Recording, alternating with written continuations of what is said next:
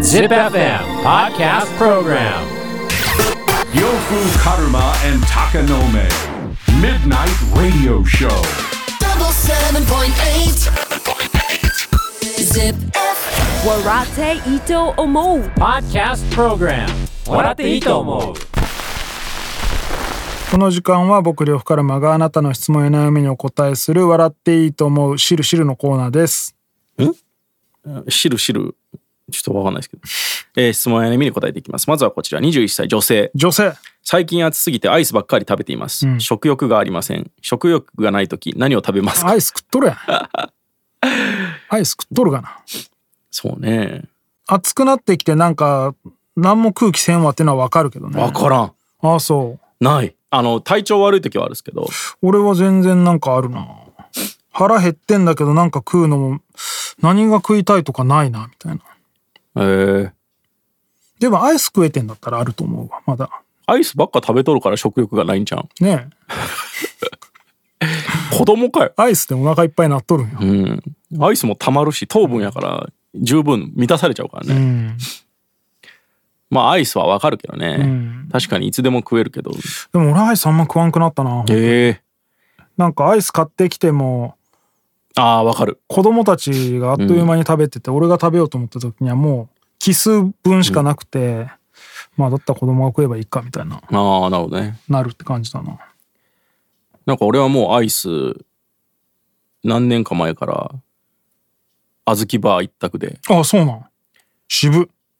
食べたことあります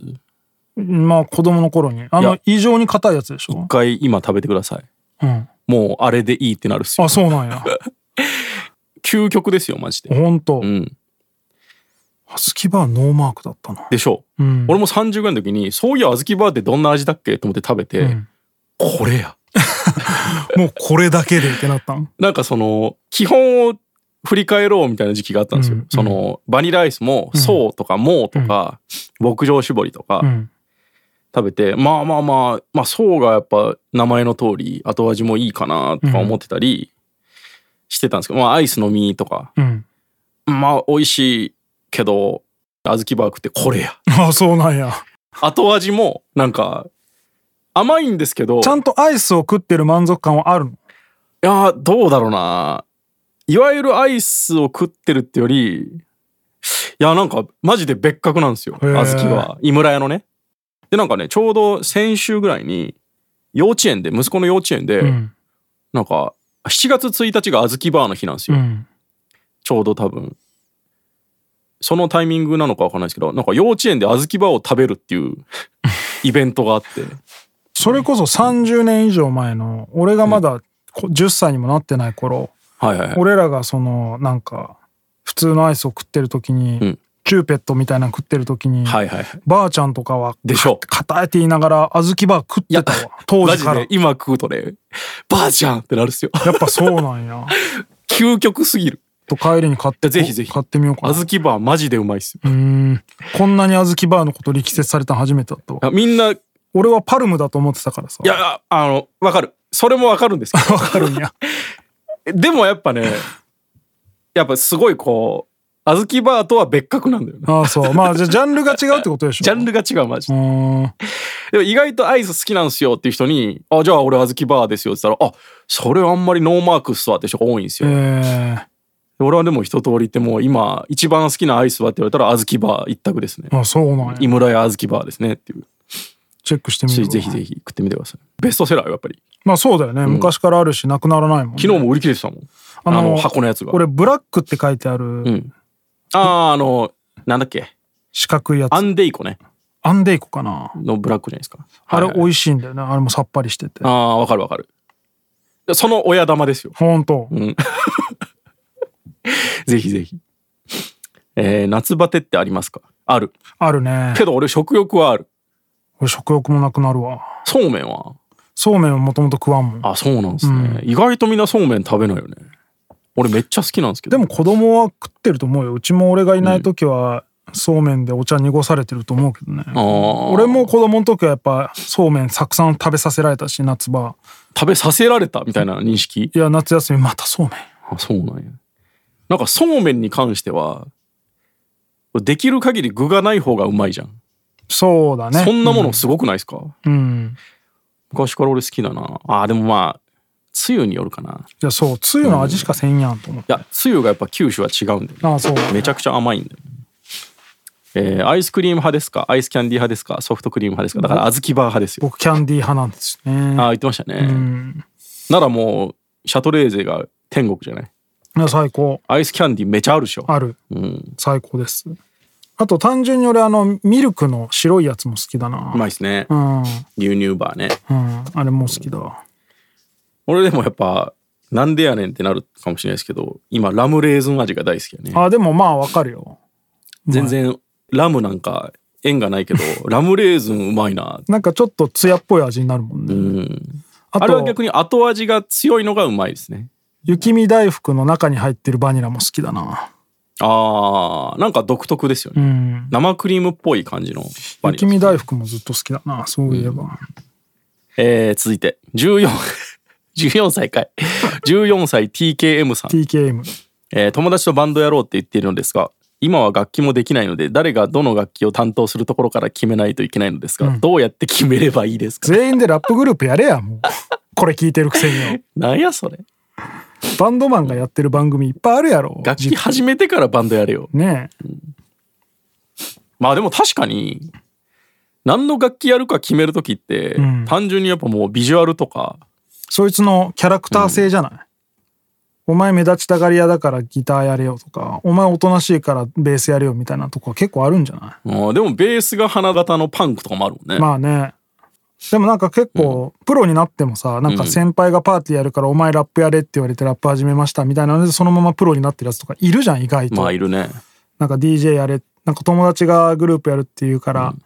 なんか DJ やれって言われて、それで機材みんなで金出し合って買って始めましたみたいなやつがそのままプロになったりとかしてるから、意外とそのね、押し付けられたポジションがしっかりハマる人もいるからな。まあそうねうん。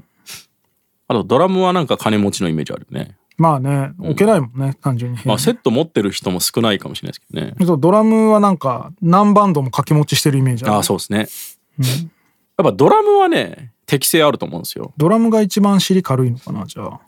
いやいやどういうことえなんかいろんなバンドでやってるイメージあるからあだからまともにものになるドラムが少ないんじゃないああなるほどうん他はまあある程度までいけたとしていやわかるもん俺もドラムは無理ですもんねそうなんだ、うんそういえばジェバが一時ちょっとだあけなんドかラムやってたっすよねやってたよね確かに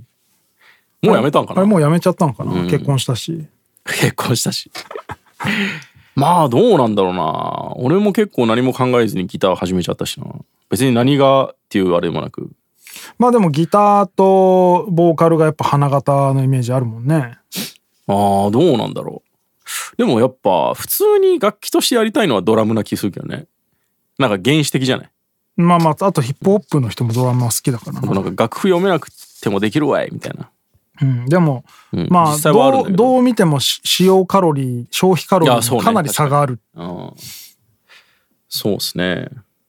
まあ、じゃんけんで決めりゃいいよ。うんそんな、まだ誰も楽器やってないんだったら。とかもうみんなで一斉ノーデーで言って、んそのいびつなバンドでやればいいじゃんねベース2人にギターいや、それは、ベース2人はちょっと無理かな。全部なくてもいいやんサポート入れればいいし、別にベースレスは聞いたことあるけど、ベース2人は聞いたことない。 もこもこもこもこするなダブルドラムははあるよ。うんツインドラマは全然あるんですけど、えー学生の頃バンドやっていましたかやっていないです。いやもうやってないですね軽音部の部長だっただけで、バンドは絶対組めないなと思ってたんでね。俺バンドの中のパフォーマンスをするとかはやってたことありますけどねどういうことなんか卒業生を送る会みたいなので友達のバンドにその作詞とあとなんか演奏中になんかちょっと賑やかしみたいな一番難しい楽器はどれですかあー、これも難しい質問やな。ドラムっちゃドラムやし、バイオリンちゃう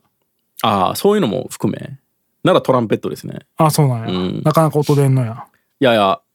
え大変ですね、トランペットは。うシまタく吹くシタールはシタールはまあ多いけどね、弦が。だから一番オーケストラで難しいとされてるのはホルンですね。そうなんだ、うん、音程が難しいんですよね。ハープは漏れなく金持ちがやってますね。実際さ MPC を演奏するのとかっていうのはさ、そのいわゆる普通の楽器をやるのとうん。よりも難しいの、あーまあちょっと語弊があるけど、うん、多分、簡単です。簡単なんだ、うん。うんその、といういか、やまだその、ジャッジができる人が少ない。ピアノを覚えたりするよりは簡単なんだ簡単ですね。あそううん、いや簡単というかなんていうんですかその今の段階で NPC を叩くのがうまい下手っていうのは、うん複雑さとタイミングだけじゃないですかうんうんうんでも本来楽器のうまさとかっていうのはその先なんですよあそうそのは音色あはあはでピアノとかも同じリズムとかで弾いててもやっぱあの人のタッチがうまいみたいあうなんうんうん審査になってきてるけど、まだ NPC とかってそこまでいってないでしょどうなるねそのタイミングとか複雑なんか同時にこれ押すみたいのができればうまいみたいな感じになっちゃってるからうーんちょっとまだ楽器っていうほどにはなってない気がするっすね俺からするとうんそれこそドラムとかってもうねハイハット一発でうまさわかるあハイハットの鳴らし方であこの人はもういい音出すなっていうそこまではないもんねーそうなんや MPC もなんか叩く音でとか関係ないんだ、関係ないっすうんまあそうか、うんそうだだ,、からもうそこに記憶してある音が鳴るだけだからどこまで行ってもこう有機的な楽器にはそこまでのなんないんだ表情の多彩さはない、まあそっ思いまかす、うんそうだよね偶然ってことは生まれないもんねうん、だってそれは楽器が少ないことからもそうじゃないだかうん、らストラディバリウスみたいな NPC はないわけでしょ ストラディバリウスみたいな音色を求めてみんながみたいなのはないし、うんってことはやっぱこう表現の幅はまだ狭いんですよねなるほどうんだからギターですらやっぱこう究極使ってる木の問題とかになってくるからあーでもそれは上手い下手じゃないいやでもやっぱそれは演奏のその表情とかさ演奏力に合わせてどんどんこう欲が出てきてると思うんですよ。いい気を使ってもっとこう,、ふっくらした音を出したいみたいな。で上手い人が弾くといい楽器とかもあるし、うん、それはやっぱまだねそこまではいけてないと思います、ね。えーじゃあエレクトーンとかもそこまでは行ってないってこと電子ピアノうん、あれもどっちかというと NPC に近いと思います。まあすごいと思いますよ一人であんだけやんのは。ただそれなんかちょっとこう違う評価というかね。 MPC プレイヤーとかをそのいわゆる単体の楽器のプレイヤーが見た時にどう思うんだろうなと思ってああ、まあすごいとは思うでしょうけどね。まあでもドラマとかのがやっぱすごいなって俺は思っちゃうですね。単純に。まあね、足も使ってるし。今でも楽器子供に教えるんだったら楽器をもしやりたいって言うんだったら MPC 触んなって言っちゃうかな俺がは。手軽ですよね。うん、の方まあなんか結局それ一台で完結できるよみたいなところはうんあるもんな。まあそうね。うん、それはでも正しいと思いますよ。そうだよね。うん。 まあ、正直ピアノの上手い下手なんてね、ピアノが上手い人しかわからない差ですから。うん、お金がかかる楽器はハープ。いハープなんだ。や、まあまあそらそう単純に高い。いやまあじゃあ軽音部としてうんうんだったらドラムか。ドラムかな。うんやっぱセット揃えるのに一番金かかるのはドラムですそうね。だね。あと単純に練習するのも絶対にスタジオに入らなきゃ無理だもんな。あとガレージがないと家に。あと軽音部に関してはドラムだけはどっちかというと生なんですよ。うん、うん。他ってエレキじゃん。なるほど。やっぱり生の方が高いのよね。へえ。で結局使ってる木の数とかも多いしまあね、確かに。電子楽器ってプラスチックがいっぱい入ってくるじゃないですか。やっぱ生のものの方が高いよ。うーん。だからバイオリンとか高いしまあグランドピアノとかね。グランドピアノ高いっすよ。うん。パイプオルガンは。パイプオルガン はあれは一番高いってなるとパイプオルガンだもんね。パイプオルガンだよね。あれはホールごもとうやから。建物だもんね。いや、あれすごいっすよね。 すごいよね。パイプオルガン俺ちゃマんジでとすごい。聞いてみたことないけど。めっちゃパイやばいっすよ。まあやばいだろうね。うん。聞いたことあんのパイプオルガン。あるっす。あの、教会とかにああるじゃないああ、でじゃすあか。学校にあったんか。学校にもあったし、ちゃんとした結婚式場とかには入れてあるっすよ。うーん。パイプオルガンが、壁に。いや、あんなんマジで、究極のレイブだと思う よ。あのホール全体をフロアしにかかってるわけだから。ああ、そういうことか。そうっすよ。だから、めっちゃ太い管は低い音が出るんですよ。うん。それがあのデザインとともにさ、こう、で、もうあれ、ピアノが家になってるだけだかすごいよなら。いや、すごいよ、マジで。パイプオルガンです、パイプオルガンいいな、でも 確かに。パイプオルガン弾いたら絶対気持ちいいよね。絶対気持ちよさそうだね、うん。あ、パイプオルガンいいね。何パがいイいプオルガンやらそうかな。 パイプオルガンに進んだろうかなお前、まずはピアノからやるよって。いや、パイプオルガン がしたい。どういうことや贅沢すぎるパイプオルガンが欲しいっていう。 すごいな。ということで質問や悩みがある人は ZIPFM のウェブサイトエントリーから土曜日の番組「フライングベッド」にある「笑っていいと思う」の応募フォームに送ってくださいエントリーからの応募で採用された方には「笑っていいと思う」オリジナルステッカーをプレゼントします Podcast Program 笑っていいと思う